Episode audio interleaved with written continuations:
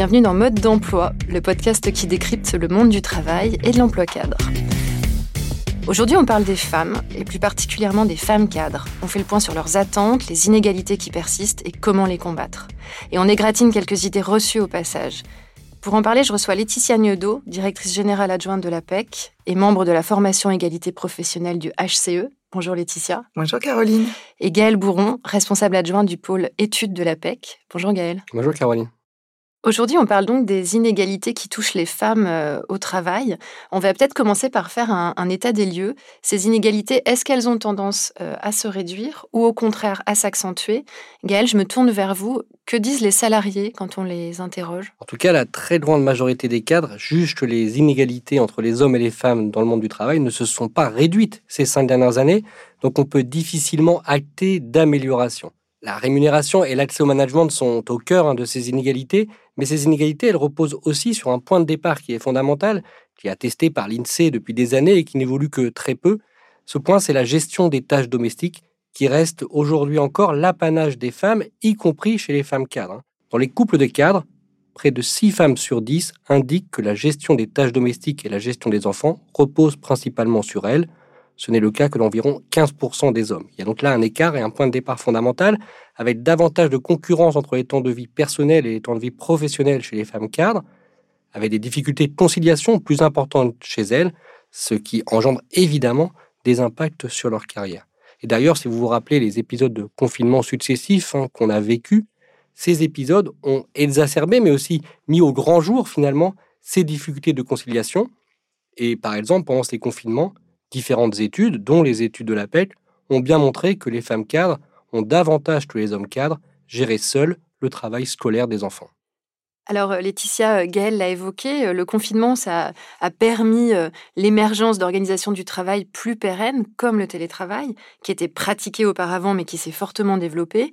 Est-ce que c'est une bonne nouvelle le télétravail pour les femmes cadres? Oui, bien sûr, c'est une bonne nouvelle et pour les femmes et pour les hommes d'ailleurs.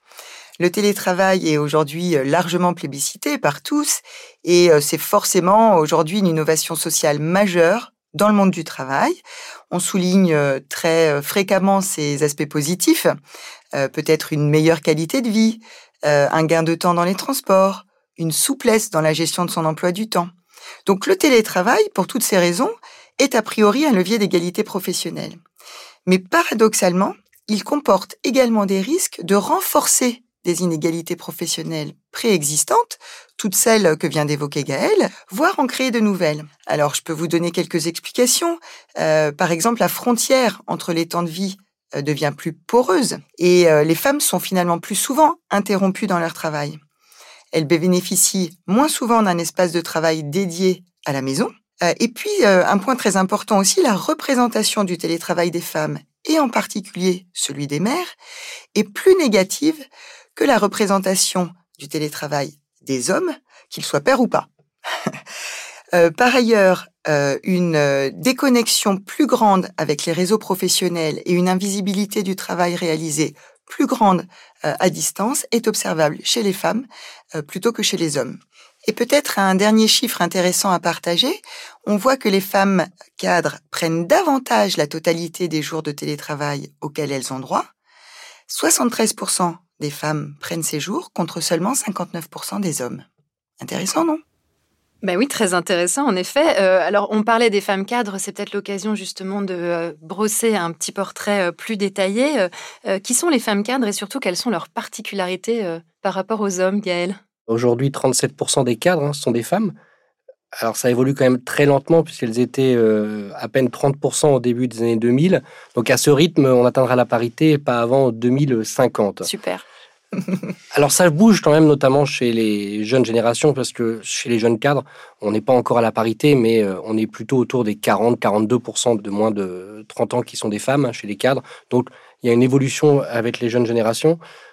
Pour le reste, il n'y a pas de différence fondamentale finalement entre les hommes et, les femmes cadres en termes de type d'entreprise dans lesquelles euh, ils ou elles travaillent, avec un point quand même qui reste important à souligner par rapport à ce qu'on a dit euh, avant sur la conciliation des temps de vie.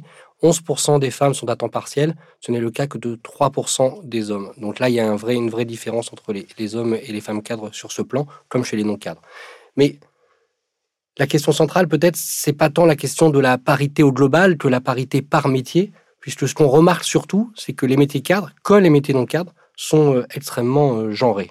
Oui, je pense qu'aujourd'hui, c'est le principal sujet euh, en matière d'égalité professionnelle sur lequel il faut progresser. je peux vous donner quelques exemples. 7 cadres sur 10 dans les métiers du médico-social sont des femmes, ça vous étonnera pas vraiment.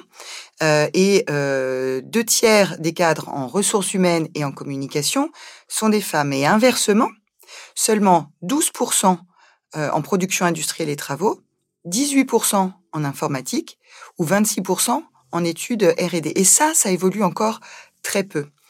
Donc l'APEC, euh, notamment, travaille avec euh, des partenaires pour tenter euh, d'ouvrir davantage certains secteurs d'activité aux femmes et pour favoriser la mixité des métiers, enjeu majeur pour plus d'égalité.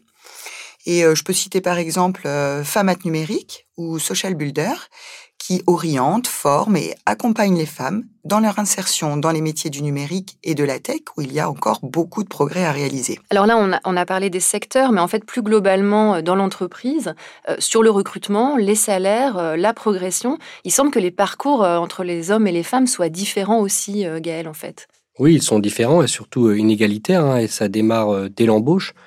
Il existe encore hein, des pratiques discriminatoires avérées un tiers des femmes cadres ont déjà été interrogées lors des entretiens d'embauche sur leurs enfants ou leur désir d'enfance, qui est euh, bien sûr euh, totalement interdit. Une fois en poste, il existe des inégalités qui sont principalement sur deux plans, hein, pour euh, simplifier.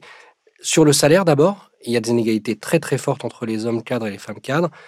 Les hommes cadres aujourd'hui, leur salaire médian, c'est-à-dire la moitié gagne plus et la moitié gagne moins, est de 54 000 euros et c'est 47 000 euros chez les femmes cadres. Donc il y a un écart euh, extrêmement euh, fort entre, entre les hommes cadres et les femmes cadres sur le salaire. Cet écart, il ne diminue pas. Il s'explique en partie par le fait que les femmes cadres sont plus jeunes, elles n'occupent pas tout à fait les mêmes postes. Mais quand on fait des calculs pour neutraliser toutes ces variables, en regardant ce qu'on appelle un profil identique, donc toutes choses égales par ailleurs, il subsiste un écart de 8% qui peut s'apparenter à de la discrimination. Et surtout, cet écart, malgré un certain nombre de mesures qui ont été prises, cet écart ne diminue pas depuis 10 ans. On reste sur ces écarts de salaire, que ce soit l'écart quand on regarde le salaire brut des hommes et des femmes et quand on regarde à profil identique. Ça, c'est sur la rémunération. Sur le deuxième point, bah, c'est l'accès aux responsabilités, évidemment. Euh, c'est euh, quelque chose qui est là aussi largement euh, documenté. 33% des femmes cadres sont managers aujourd'hui contre 46% des hommes. Là encore, un écart qui est important. Et puis, même quand elles accèdent à des fonctions de management, on s'aperçoit que les femmes cadres ont des équipes qui sont plus petites, qui s'apparentent plus, ça s'apparente davantage à du management de proximité. Elles sont moins souvent responsables de cadres. Elles sont aussi moins nombreuses à gérer un budget ou avoir la responsabilité d'un chiffre d'affaires à réaliser. Alors pour expliquer cette euh, différence, euh, vous parliez de discrimination, mais en fait, euh, est-ce que c'est vraiment de la discrimination? Parce que moi j'ai déjà entendu dire, mais attendez, en fait, il y a un phénomène d'intériorisation. Il y a des freins chez les femmes qui les amèneraient à moins souvent négocier leur salaire, à briguer des postes moins élevés. Laetitia, est-ce que c'est vrai? Alors c'est un peu vrai, mais beaucoup moins que ce qu'on pense. En fait, on observe dans nos études des comportements assez différents entre les femmes et les hommes cadres en début de carrière. Dans l'expression de leurs ambitions professionnelles, pour faire simple, les hommes osent davantage. Mais contrairement à certaines idées reçues, après l'âge de 35 ans, les femmes cadres sont aussi nombreuses que les hommes à se dire prêtes à se porter candidates si le poste de leur N plus 1 se libérait. Et c'est la même chose sur les demandes d'augmentation, avec finalement très peu de différence entre les hommes et les femmes pour être un peu cash, c'est donc pas le comportement soi-disant timoré des femmes qui peut expliquer les inégalités de parcours et le plafond de verre qui continue d'exister. Et je rappelle que ce plafond, c'est finalement un plafond à deux étages, avec d'abord l'accès au management euh, qui a été évoqué par Gaël, et puis l'accès à des postes de direction. Et justement, alors qu'en est-il dans les instances de direction euh, des entreprises? Alors depuis plus de dix ans, depuis la loi Copé-Zimmermann, on observe une très nette progression des taux de féminisation des conseils d'administration. Et aujourd'hui, on est largement au-delà des 40%, euh, qui était euh, la cible initiale. Et ça, bien sûr, c'est une bonne nouvelle. Une bonne nouvelle, en effet. en revanche, on attendait que cette féminisation des conseils d'administration entraîne ce même mouvement de féminisation dans les plus petites entreprises et sur les COMEX et les CODIR. mais euh, force est de constater que ce ruissellement n'a pas eu lieu. Et la progression, elle existe, bien sûr, mais elle est encore trop lente sur ces instances dirigeantes.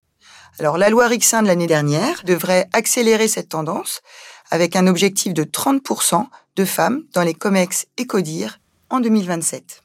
Donc on a dressé un, bilan, un constat. Euh, donc maintenant la question c'est qu'est-ce qu'on fait? Que peuvent faire les entreprises pour changer la donne? Gaëlle? Eh on a posé la question aux cadres eux-mêmes hein, pour savoir comment favoriser l'égalité femmes-hommes au travail. Et selon les cadres, les trois premières réponses, les trois premières priorités sont les niveaux de rémunération en 1, les mentalités des managers, des dirigeants en 2 et la conciliation vie privée, vie professionnelle en 3. C'est donc finalement très euh, systémique, hein. ça touche aussi bien les, représentations, mais aussi les pratiques RH, les conditions de travail, et avec malgré tout un effort très important qui reste à fournir sur la question des rémunérations. Et pour moi, Gaël, il y a un autre élément qui est vraiment majeur, c'est la lutte contre le sexisme ordinaire hein, dans l'entreprise. 41% des cadres disent avoir été témoins de propos ou de comportements sexistes dans leur entreprise, au moins de temps en temps. Et c'est vraiment ce sexisme ordinaire qui est tout à fait banalisé, euh, parfois sous couvert d'humour ou autre, euh, qui est l'un des premiers facteurs de discrimination entre les femmes et les hommes. Et je pense que sur ce point, les entreprises euh, doivent agir et ne doivent pas laisser perdurer ce type de comportement. Alors peut-être pour exemple, hein, je peux parler de l'APEC. L'APEC, avec de nombreuses autres entreprises, a rejoint la démarche Stop au sexisme ordinaire en entreprise. Euh, qui est coordonnée par l'Association française des managers de la diversité et qui euh, marque huit engagements concrets pour lutter euh, contre ce sexisme ordinaire. Et au-delà de ça, si je reste sur la PEC, on mène également d'autres actions, bien sûr, en faveur de l'égalité professionnelle. Et je peux citer le dispositif de mentorat qu'on a mis en place l'année dernière pour accompagner les femmes qui souhaitent accéder à des postes de manager. Donc votre message, Gaëlle, Laetitia, c'est donc que tout le monde a un rôle à jouer pour lutter contre ces inégalités. Ah oui, bien sûr. Hein. Pour les cadres, les acteurs les plus à même de favoriser l'égalité professionnelle entre les hommes et les femmes, ce sont d'abord les acteurs de l'entreprise, les dirigeants, les ressources humaines, les managers. Mais cela ne suffit pas, et c'est justement tout le sujet. Il faut des actions simultanées, concertées, négociées entre ces acteurs de l'entreprise, mais aussi euh, les pouvoirs publics, les syndicats, les fédérations professionnelles ou les associations. Donc oui, tout le monde a un rôle à jouer. Oui, Gaëlle, et cette question des représentations, euh, qui est essentielle, elle va en effet bien au-delà euh, du monde de l'entreprise. Euh, par exemple, le monde de l'école, dans le plus jeune âge, est concerné par ces stéréotypes. donc, on travaille, nous, par exemple, avec l'association Elle Bouge, qui fait découvrir les métiers d'ingénieur et de technicien aux collégiennes, aux lycéennes, aux étudiantes, l'idée étant toujours finalement de casser ces stéréotypes et de permettre une égalité dès le départ, dès l'orientation euh, et dès l'école. Et sur ce point, je souligne également le rôle des, prescripteurs, hein, des parents et du corps enseignant, qui est également majeur. Donc, euh, notre objectif euh, à tous doit être de donner les mêmes chances en matière d'orientation, d'orientation professionnelle, d'entrée sur le marché du travail, de mobilité, de parcours, que ce soit pour les hommes ou pour les femmes. Bon, donc c'est clair, on ne lâche rien. Euh, si vous souhaitez en savoir plus sur certains chiffres, euh, rendez-vous sur le site euh, corporate de la PEC dans la rubrique études. Merci Laetitia. Merci Caroline. Merci Gaëlle. Merci Caroline. Vous avez écouté Mode d'emploi, le podcast de la PEC qui décrypte le monde du travail et de l'emploi cadre. On se retrouve bientôt pour un nouvel épisode.